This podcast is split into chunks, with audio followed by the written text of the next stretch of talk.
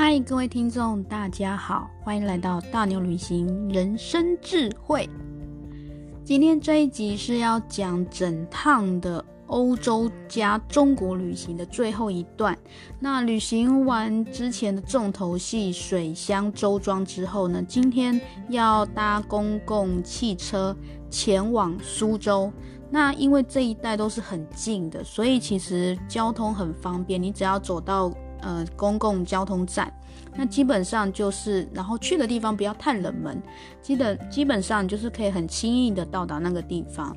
那我就是一大早离开这个周庄古镇之后，到达交通站，吃了我非常喜欢的小笼包，便宜又好吃的小笼包，不不是小笼包，是小笼汤包之后，依依不舍的跟老板说再见，然后就搭车去了苏州。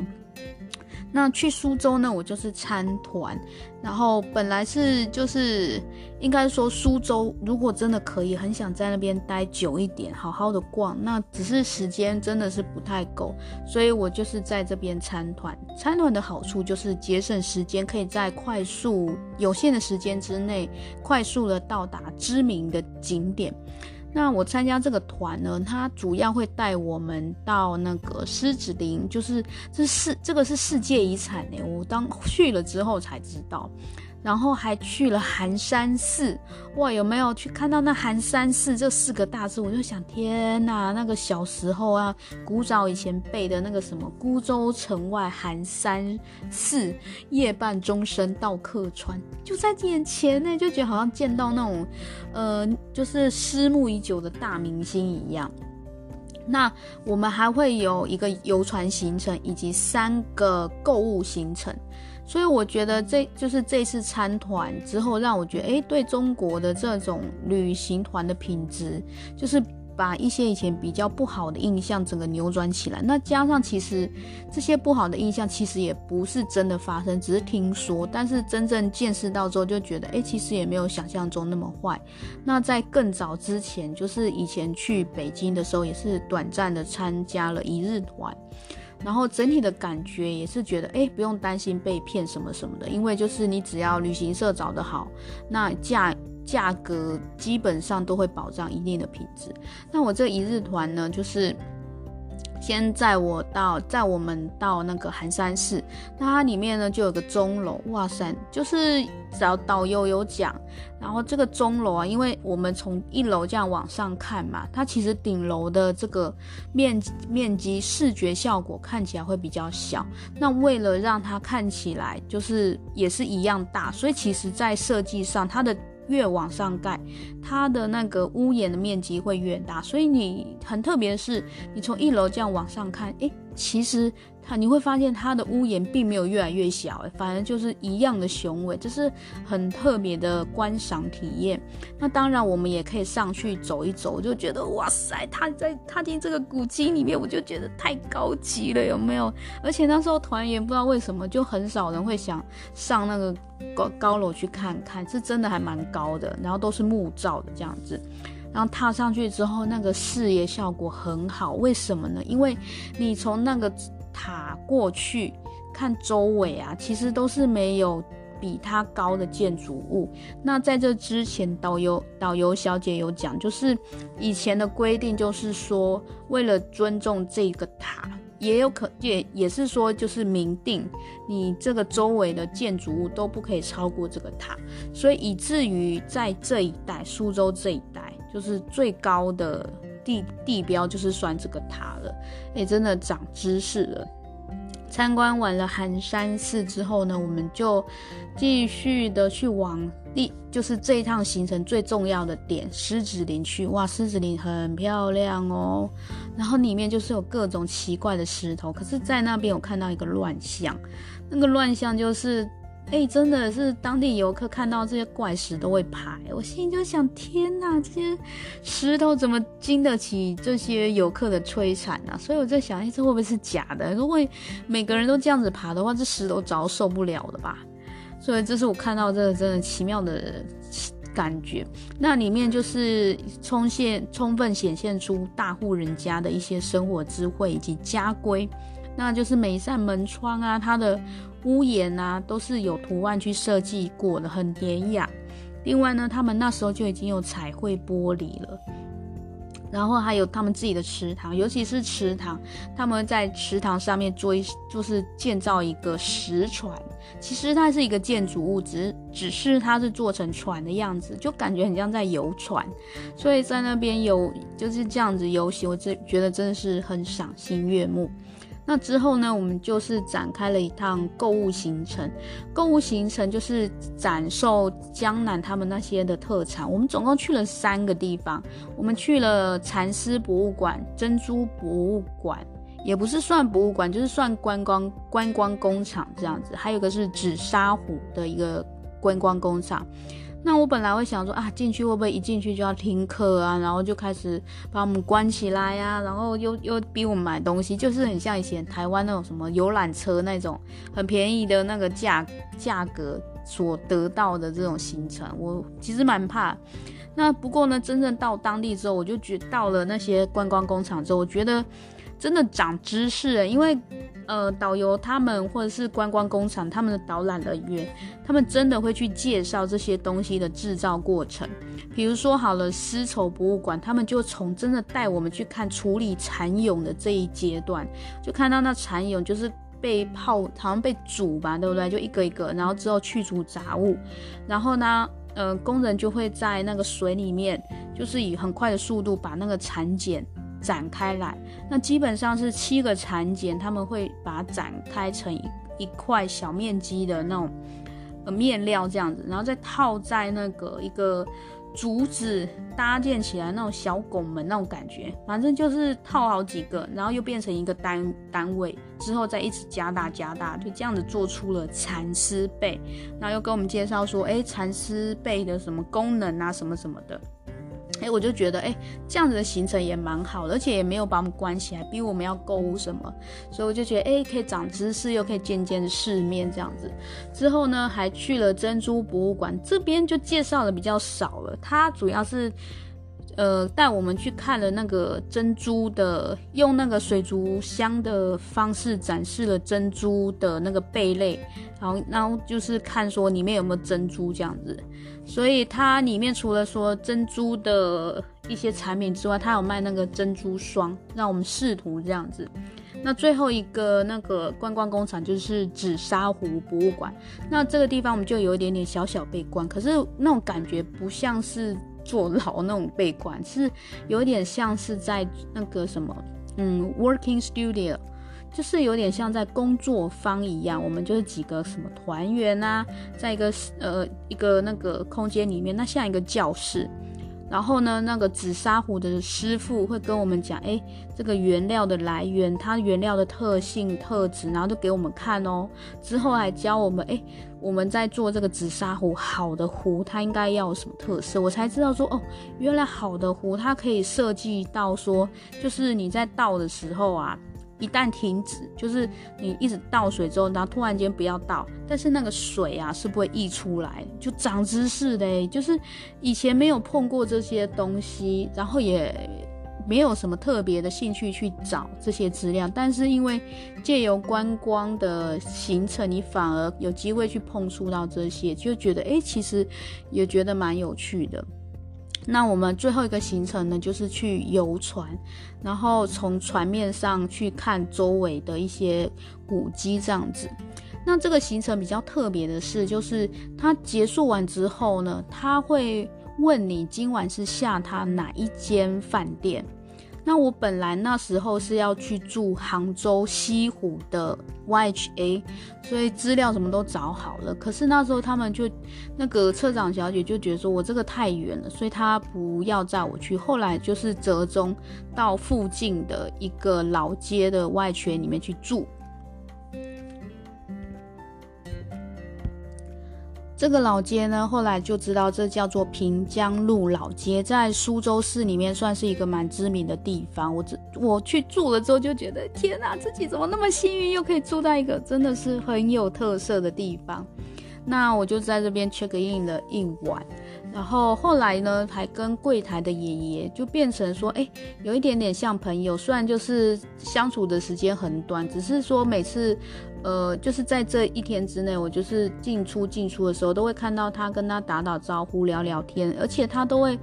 呃，很热心的帮大家把那热水瓶都填满热水，所以你那个房间的客人有需要的时候，都可以提一壶热水进去。而且那个热水壶真的就是很复古那种铁罐，然后颜色很单一的那种，我就觉得哇塞，真的很像在演戏。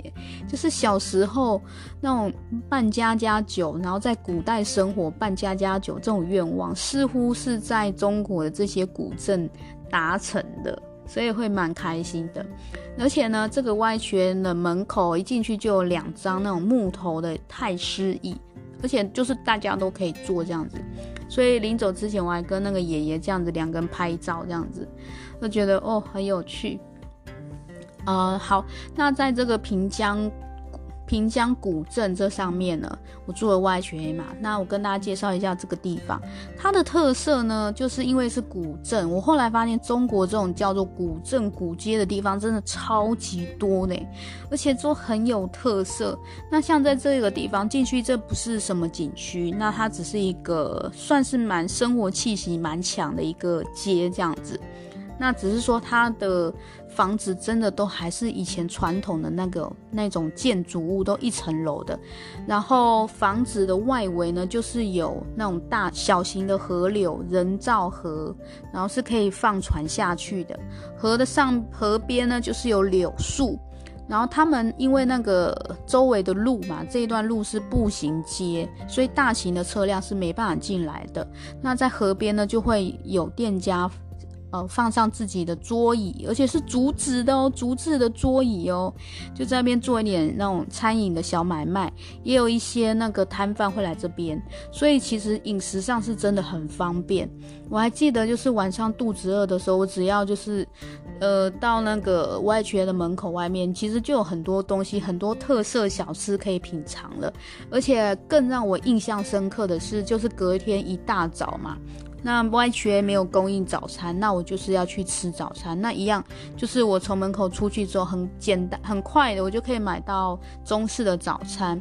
之后呢，我就要带去歪学吃，你知道吗？是我们那个房间呐、它蛮特别，它是有内外两侧门，内侧的门就是属于室内的，那你可能要从大厅到房间这个地方。但是呢，呃，这个房间另外一边也是门。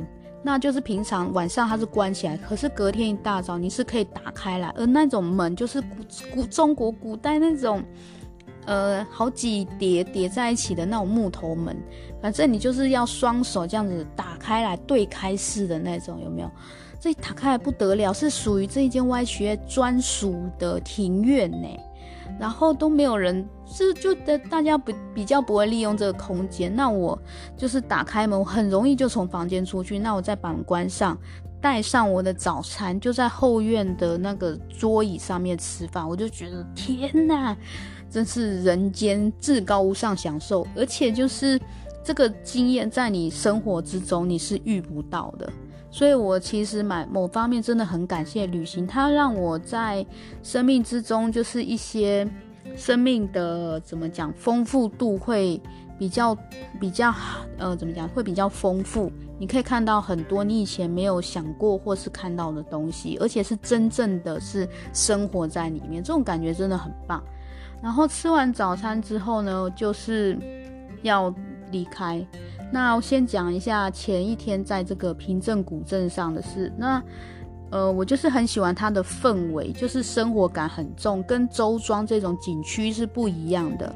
景区里面的人基本上是没有住在里面的，就是单纯的去上下班而已。但是这个平镇老街呢，是大家都住在里面，然后就是你可以看到路人就是在这边聊天这样子，但是又古色古香。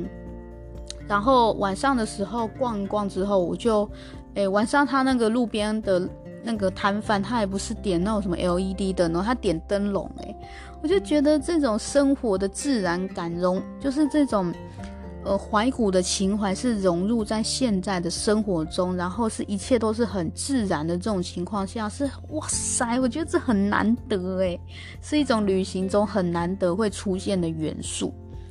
那后来呢，就是晚上我还去了苏州那个闹街，诶，中国的路蛮蛮特别，他们的步行街都超级宽的，然后走起来其实很累，然后店都很大。那其实对我而言，走起来那种有趣的程度，不比我在那个老街遇到的小摊贩还好玩。所以逛逛我就觉得好累又好无聊，所以就回去了。那回去之后看到那个小桥流水人家，我就觉得哇，那种感开心的感觉又出来。这就是我对苏州的，就是印象。就晚上是这样。那隔天早上一大早，我有个我的行程就很赶了，因为其实下午就要回去上海了。那我只有早上的时间，我要去参观什么？参观鼎鼎大名的。呃，拙政园，对，拙政园。那中国有两大庭园嘛，以官方而言，最有名的就是在北京，在北京那一带的那个颐和园，这是官方的。那私家庭园呢，最好的就是在南南方的一呃拙政园。那刚好，我就觉得我好幸运，我两个地方都去过了，这样子。那本来这天的，我本来是说，如果说住在西湖的话，我还可以在西湖边骑个脚踏车。我那时候计划行程的时候，真的是这画面把想了好几遍，好几遍。不过很可惜，事与愿违，最终没去到。那也阴错阳差的来到了拙政园这样子。那我觉得自由行的好处就是。你可以在一个喜欢的地方，你去到喜欢，你可以临时的改变你的时间，你想待多久就待多久。那你就是可以喜欢的就可以来来回回一直看一直看，或者是待久一点。然后而且你中间可能都是会经历过很多人或者是没有人，所以你反而可以享受这个地方享受很久，记忆深刻这样子。那。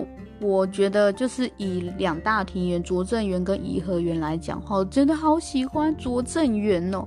那这个庭园的特色也是中国庭园的特色，主要就是他们会在有限的面积之下做出无无限的可能。怎么说呢？因为这个庭园其实它就是私家庭园，它并没有说很大的格局，可是它却利用巧思，它在你每一个转角。然后所看到的每一个点都会是不一样的，而且它是有穿透性的。那等于是说，你本来转，嗯、你你一个景，你可能本来只有一个近景，一般的设计，最普通的设计就是这样。可是巧再巧妙的设计呢，你是看过去之后，你可能还会有一些穿透的东西，你会再看另外一个景。所以一样的地点，你可以看。至少两个、三个，甚至四个的景，这就是它巧妙之处。那怎么样看到更多的景呢？除了穿透感之外，它会还会另有遮蔽。可能说这个点它本来是只能看到最远的那个地方，但是它会利用庭园去造景，可能遮蔽某一些东西，所以你看还可以再看到一些庭园的东西，再慢慢的把视觉拉回来，看到眼前这个窗框它的设计。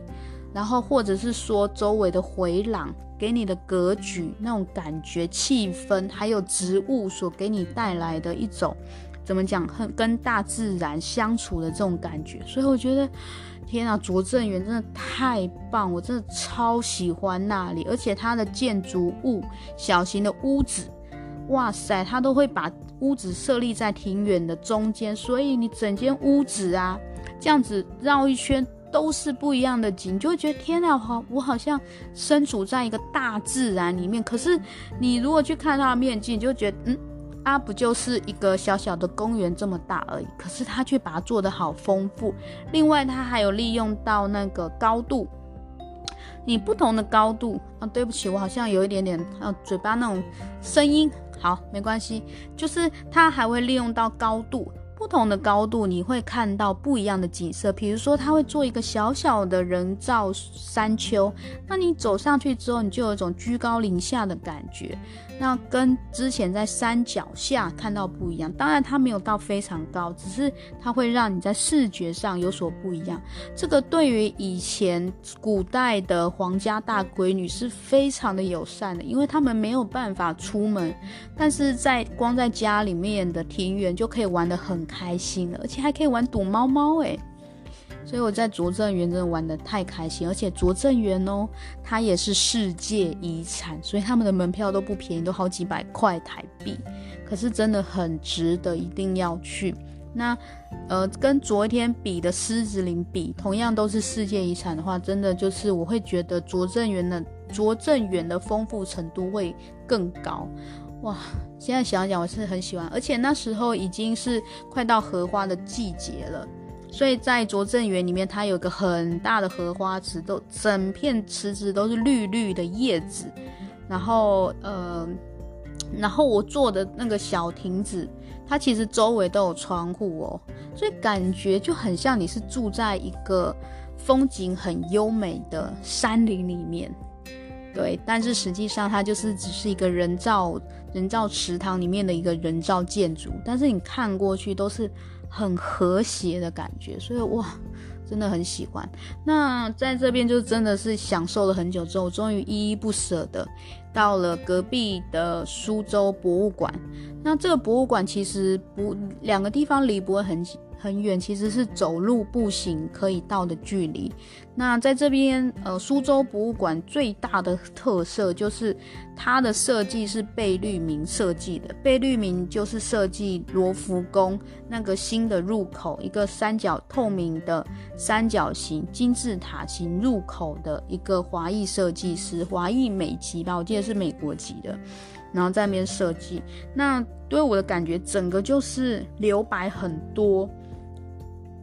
然后就是用很多自然的元素以及宽广的空间，建造出中国古代情怀的一种和谐感。这是我对于那栋建筑物所有的感觉，而且它的玻璃也是用的很好，所以你可以很容易的跟外界做结连接。就是光影的变化，在室内你也可以很容易的感受到，但是又不会说是那么直接的感觉到哦。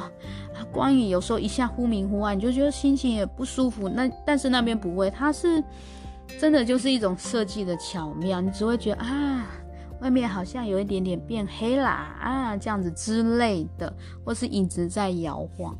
那这是我觉得苏州博物馆很厉害的地方，但是我对于它。内部的成色就没有那么大的印象了。那呃，在这一天呢之后，我就是去了那个苏州火车站了。那苏州火车站，我真的不得不说，它超级大的。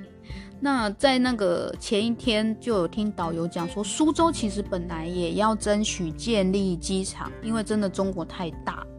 那只是卡在说，因为它最临近的机场就是上海国际机场，所以这样子两个地方同时建的话，其实就是并不是很好，变成互相竞争这样子。所以后来就变成说，苏州那我就建火车站就好了。那也是，但是它的格局就是火机场的格局就很大。然后那时候带就是进去的时候还要过安检呢，我就觉得天啊，哇塞，这大火车好好紧张哦，然后又超级大，我光去买票走路去买票我就觉得好累哦，然后再走去那个搭车的地方，然后我就觉得好多地名我都看不懂，其实就有点很很很很 confuse 有没有？就是很疑惑这样子。然后他还蛮贴心的，就是在地面上他有各种超级大的地图。地那个指标，然后那个指标真的大到你像在走红地毯这样，然后就超级大粗大的字写说往哪里往哪里。那有的就是往西北啊，什么很远的地方，然后就是那种梦想中想去的地方，可能西安这样子。然后就想说哇，如果这时候我可以就是不管我既既定的行程，直接坐坐到远方，该有多好。那这这时候呢，我就在等车的时候，就有一个女生就在那边一直看着我。诶，很奇怪，我通常这时候就眼睛会回避一下。一般人也是这样吧。可是不知道为什么那时候就又再看回去，因为我想说为什么他看我看那么久。然后后来就是我也在看他，就变得很奇妙，两个人就互瞪，有没有？互瞪好几分钟。后来他就跑来跟我聊天呐、聊一聊就，其实才发现他也没什么恶意，就纯粹是好奇而已。我们就是聊聊天，说，哎，我说我从台湾来的、那他说，嗯、他也是要坐长程的火车，然后回家这样子，就一个蛮有趣的体验。然后当我坐上火车的时候，我就觉得，哦。真的很累啊！忘了提一下，就是在买火车票的时候，其实那时候有磁浮列车可以买，耶，坐到上海就很快，而且其实价格也也是比台湾的高铁高铁便宜很多。那那时候我真的觉得我就是卡在说，我竟然还留了，已经带很少钱去中国旅行了，还留了一笔钱在上海。所以我身上的钱真的非常的吃紧，每一笔消费你都要想过，你买了这个就不能买那个。所以那时候我也是想说要买，就是想搭磁浮列车，可是这样我就没办法买纪念品回去给那个上海的朋友，就是那个嬷嬷。然后后来我就想说不行，那还是我还因为差时就是也不会搭很久，所以我就还是买了那个特快车车票，然后顺便也买了吃的这样子。不过呢，搭上这个特快车，真的又让我的人生又结束了一个，这真的是太惊讶。我想说，各位有坐过中国长途火车的人，你们一定也有看过这个情景，就是我一上车的时候，大家都已经在吃东西，而且。他们的瓜子壳什么是直接丢在地上诶，然后积到一定程度之后呢，就会有站务人员用一个很大推的东西，一节车厢一节车厢把那些垃圾全部推起来，让我想到一种动物，一种昆虫叫粪金龟，因为它那一堆垃圾啊推到后面都超大坨的，我就觉得哇，这真是很特别的文化，而且最让我觉得特别的是，就是我在坐一坐的时候，我那是三排。坐一坐的时候，我旁边的那个先生他开始刮胡子，我就想说：天哪，怎么会在火车上面座位上就开始刮胡子？那胡子就乱飞，你知道？所以那一趟车对坐的对我而言真的是非常的痛苦。然后而且还有一堆奇怪的味道，那五味杂陈，我真的觉得哦，我的人生真的很辛苦。那时候也没想到说要戴口罩这样子。然后最可怕就是刮胡子啊！我就觉得哦，我真的觉得太痛苦了。然后后来呢，就火车好不容易要到那个终点站的时候，我才知道我旁边的先生是坐了二十至少二十个小时的车才坐到上海。然后这时候我就觉得。原来人家是这么的辛苦啊，那个坐到胡子都长出来了，好吧？让他在我旁边刮胡子，我也没办法怪他了，因为他真的好辛苦哦，是坐坐着这样子一路坐过来，所以就是上海那一趟的火车行，真的让我大开眼界。那回到上海之后，我要在这边待上两晚，第一晚就夜深了。然后朋友的妈妈她住比较远，可是她抽空特别来看我，又带我去了什么呃和。就是一些有名的景点，还带我去吃了那个上海的糖，上海的什么？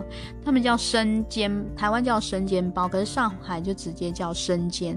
然后很亲切的带着我去认识上海市以及他们的生活，然后我也跟他交换一些我我们在那个日本的生活、念书的生活，以及他的儿子诶有什么有趣的事这样子，我觉得这是挺好的交流。那隔一天呢，我本来要去，想要去上海比较远一点的影视城，我就觉得就很想要去看人家那种拍戏，有没有？但是天公不作美，下雨了那一天，那我就觉得整个去的兴致就没有了。然后我就想，就是找一找，就发现，哎，其实上海也有一个古镇呢，就叫七宝古镇。那我相信去过上海的人，对这个地方应该都不陌生吧？因为它是一个，对，呃，是离上海市不远，你坐捷运什么，你就可以到的一个地方。然后，但是又是很有特色的。七呢，就是数字的七，宝是宝藏的宝。那进去的话，进去这个古镇其实它也不像周庄很严格，你一定要买买门票才入场之类，没有很自由的。只是说它比较大特色是它里面有一些小小的文物馆，那你买了这你可以买联票，然后进去你就可以进去的这个博物馆文物馆看一看。那他们的文物馆就小小的。但是我比较惊讶的是，它的东西都展示的很齐全、很丰富、很细致，那就不会让你觉得哇，我好像看一些很旧的东西没兴趣，不会。然后我觉得最有趣的是进到皮偶戏博物文物馆的时候。那我本来以为就是很无聊，就是动静态的展示，然后而且我对皮影戏其实没有太大兴趣。可是你知道吗？就是有时候你对一个东西有兴趣，是当你开始可以去触碰它，可以去操纵它的时候，你就会有兴趣。而这种东西这一系列的形成叫做互动，我就是竟然在里面跟当地的工作人，当就是在里面的工作人员有了互动。他们就向我展示哦，他们因为他那个文物馆里面还会有皮影戏表演，那时候的戏份就是，呃，孙悟空大战就是怪，就是沿路的那些坏人嘛。那那时候就是他是他们的休息时间，我不知道为什么，我就开始跟他们聊天，他们也很友善的跟你聊天。一开始一定都是问你哪里来的，那我就说我我台湾来的，他们就很有兴趣。不过一开始在中国旅行都是会有点警戒心，那只是说后来久了，你比较懂他们的当地人的心情之后，你就比较不会去特别的敏感，说提起你的你来的身份这样的问题。然后就，哎，开始问我说：“你们台湾是不是有首歌叫做《爱拼才会赢》？” 我就想，才真的耶，这首歌真的红到中国去。于是就就展现了自己的台语，因为他们也听不太懂台语，就开始哦，竟然我还在那边开班授课，教他们唱《爱拼才会赢》，然后最后大家一起来唱这首歌。而且他们也让我去动手去玩这个皮影戏哦，我然后那一场戏是必须要有那个打斗，打斗就是要很快速的操纵手法。我第一次打架是用皮影戏去打架，结果我打输人家，就觉得太好笑了。因为你皮影戏就是要动很快，然后你要真的是很利落，像我这个笨手笨脚，就真真的一直被打。所以 就是因为玩了这个皮影戏之后，我就觉得，哎。诶，这皮影戏还挺好玩的，因为你要操纵它的四肢、五四肢啊、头啊什么的，诶，其实不容易，而且你要很快的可以马上把变到另外一一边去。那这时候呢，你就是必须要把你的那个主角皮皮偶皮影的皮偶往后拉，让它离开这个幕这个布幕。然后再从另外一边快速的移到另外一边，然后再贴上去。而且这时候你可能要绕过你的同伴，然后才快速贴上去。所以你整个动作要很灵活，这是这是以前没有接触过的经验，然后另外还有一个重头戏，就是在后方打鼓、敲锣打鼓的这些呃工作人员，他们负责跟前面的戏份做搭配，而且制造出很紧张的气氛。那他们的默契要好，要不然有的可能跟不上啊，或是太快什么的。我觉得好好玩哦，而且他们就是好和善这样子。那。后来还就是回到台湾之后，还有写信谢谢他们之类，寄照片啊，因为我当时有用数位相机帮他们拍照，然后就是后来回台湾洗出来当成礼物给他们，所以我觉得哎，都还算是蛮好的回忆。那另外呢，在这边呢，我一大早还在那个肯德基。嘿，中国的肯德基真的很厉害，而且中国的肯德基好像比麦当劳数目还多诶。我比较容易有机会吃到肯德基，而且一大早，中国的肯德基那时候啊，竟然有那个油条加粥的套餐呢，而且还我还配咖啡，整个就是我从来没有遇过的这种搭配。然后只是说它的油条好短哦，而且不好吃啊，吃起来就像甜甜圈一样。只是我还是自己假装我在，就是假装它是真正的油条跟粥这样子，是我很印象深刻的一顿早餐，在肯德基吃，呃，油条配粥，再配咖啡，呃，没有炸鸡，真的太好笑了。那那这样子玩完了一整天之后，隔一天呢，然后就再回去休息一晚，真的就很舍不得上海啊，就是这里的人这样子。那当然我很感谢，就是运气还算不错，都遇到很好的人，一切都还算蛮顺利的。治安好真的蛮重要。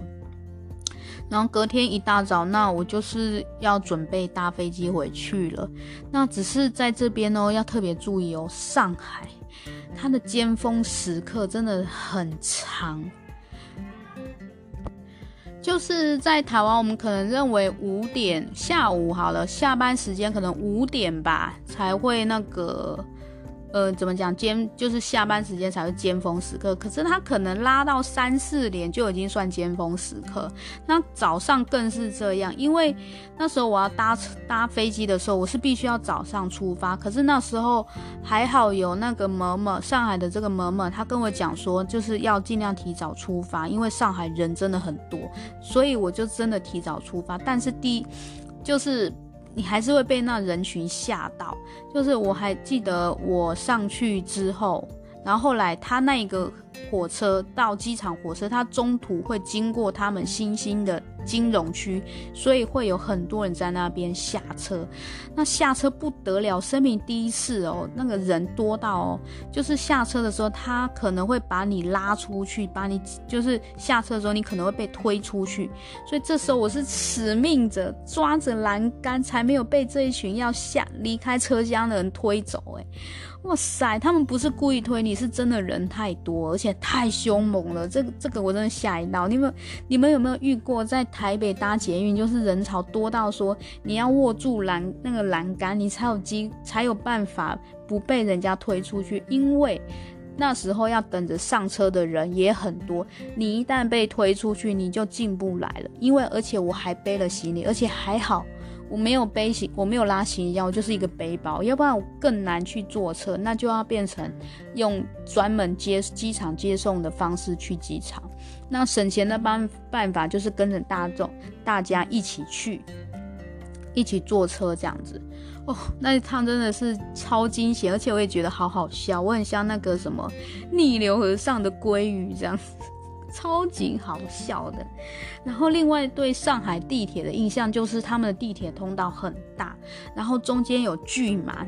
你们知道什么是巨马吗？就是防止在台湾是防止警察防止暴动的时候用的那个有刺的铁丝圈，一圈一圈的，然后沿着路这样子放。哇塞，不瞒您说，上海的那个人真的很多，多到说你在那个就是台湾顶多就是要贴个那个。呃，箭头标志哦，一个出一个去这样子。可是上海因为多到说你只贴贴纸是不够的，你必须要在整条路的中间放上巨码，人群才不会混在一起。这个是我对上海那个大所有的一个新的那种怎么见识。另外呢，还有上海的地铁，其实上海也很大，跟北京就是也是让我印象深刻。就是上海它地铁的出口，你们不要小看它的出口哦，因为那时候我要去找一间书局，结果那个出口我想说，哎，不错嘛，就是那个书局就是可以从上海那个地铁某一个几号几号出口出去，结果我走了好久才到。后来我才知道，它的出口可能远至好几公里这样子。只是说好处就是你不用在路面上行走，你可能不用忍受风吹日晒雨淋。只是那一段路真的那个出口真的远到吓到我了。这就是一些上海的特色。另外呢，上海还有就是我之前提到的，就是你排队的时候，他们很爱插队，而且还若无其事，还可以跟店员聊天，这一点是真的我很受不了。还有就是搭地铁的时候也是有这种情形，都不排队，你一定要很努力的挤才有办法上去。如果你你是以在台湾乖乖排队上车的这种精神去的话，真的是可能什么事都。做不好，因为真的抢不到，所以我也是因为这一趟行，我才能体会到一些就是中国人可能来台湾生活的时候，可能就是做事会比较呃怎么讲，比较鲁莽一点嘛，就是会比较努力的去争取一些事。可是对于我们而言，这是算一种鲁莽。不明理的行为。但是因为去了这一趟之后，我才明白，因为真的是竞争太大了。所以导致你、你的你自己就要变得很强势，你才有办法好好的生存下去。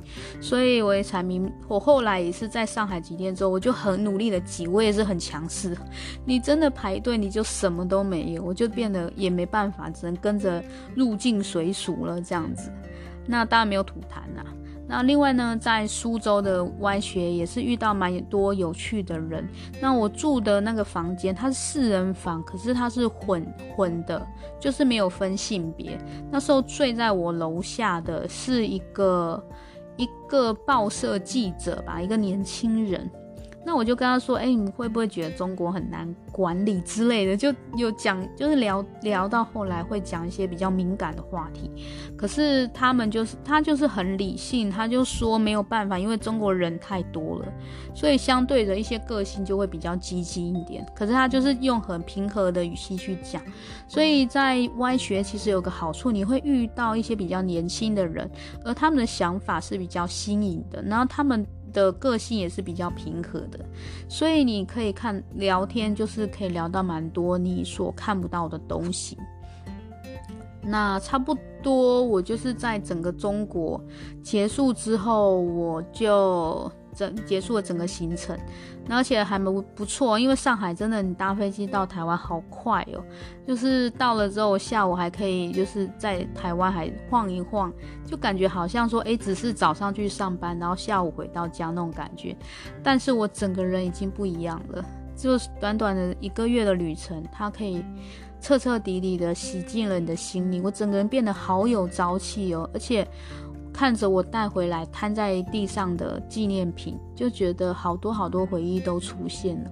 我在威尼斯买了手工的威尼斯面具，然后在捷克买了他们的波丹尼护手霜，天然的；在荷兰买了那个郁金香的那个木头花装饰品，买了那个木头鞋的小吊饰，买了梵谷造型的橡皮擦，然后呢，还有买什么中国古镇。的一些小东西吧。哦，对，我还有买了那个中国骑脚踏车用的雨衣，你们可能比较少看到。它的特色就是它像是一个斗篷一样，那它其实它可以就是固定在你的脚踏车龙头这边，所以它你脚脚底下如果没有穿那个裤子雨裤的话，其实也不用怕说会淋湿。这我超级喜欢这种设计的，我还买一套回来，只是后来就不知道去哪了。所以真就是嗯，希望有一次呃不久之后，我还可以尽快的再进行这一趟旅程，再跟跟大家分享更多新的资讯，还有一些新的想法。那谢谢各位的收听，我这次的欧洲加中国行就到这边了。那之后我想要跟大家介绍我在澳洲的生活这样子，因为整个人生最特别的就是在澳洲的生活，总共生活了将近七年的时间，然后呃有将近五年是在博斯念书生活，那还有剩下的两年是在那个就是整个欧澳洲打工度假，就一开始都是跟大家一样，对着呃。海外生活有期望，然后最快的方法就是申请打工度假去见识。那你会体验到什么叫做现实？你会体验到什么叫做向现实低头？而这个话就是我们背包客常讲的，就是嗯，什么叫改变？就是计划赶不上变化这样子。所以学了很多，然后但是后来回去念书又是另外一个境界。你会觉得当初背包客。担心的难，会担心或难过的的事情，到了当留学生的时候，又是完全不一样的等级。尤其你是又是对有想要移民，然后你要做准备，然后另外你必须要半工半读，你所看到的世界跟背包客的世界又是不一样的等级。那我希望有机会，就之后慢慢的跟大家分享我在澳洲这将近七年的时间所。感受到体验的东西，谢谢各位的收听，我们下次再见，拜拜。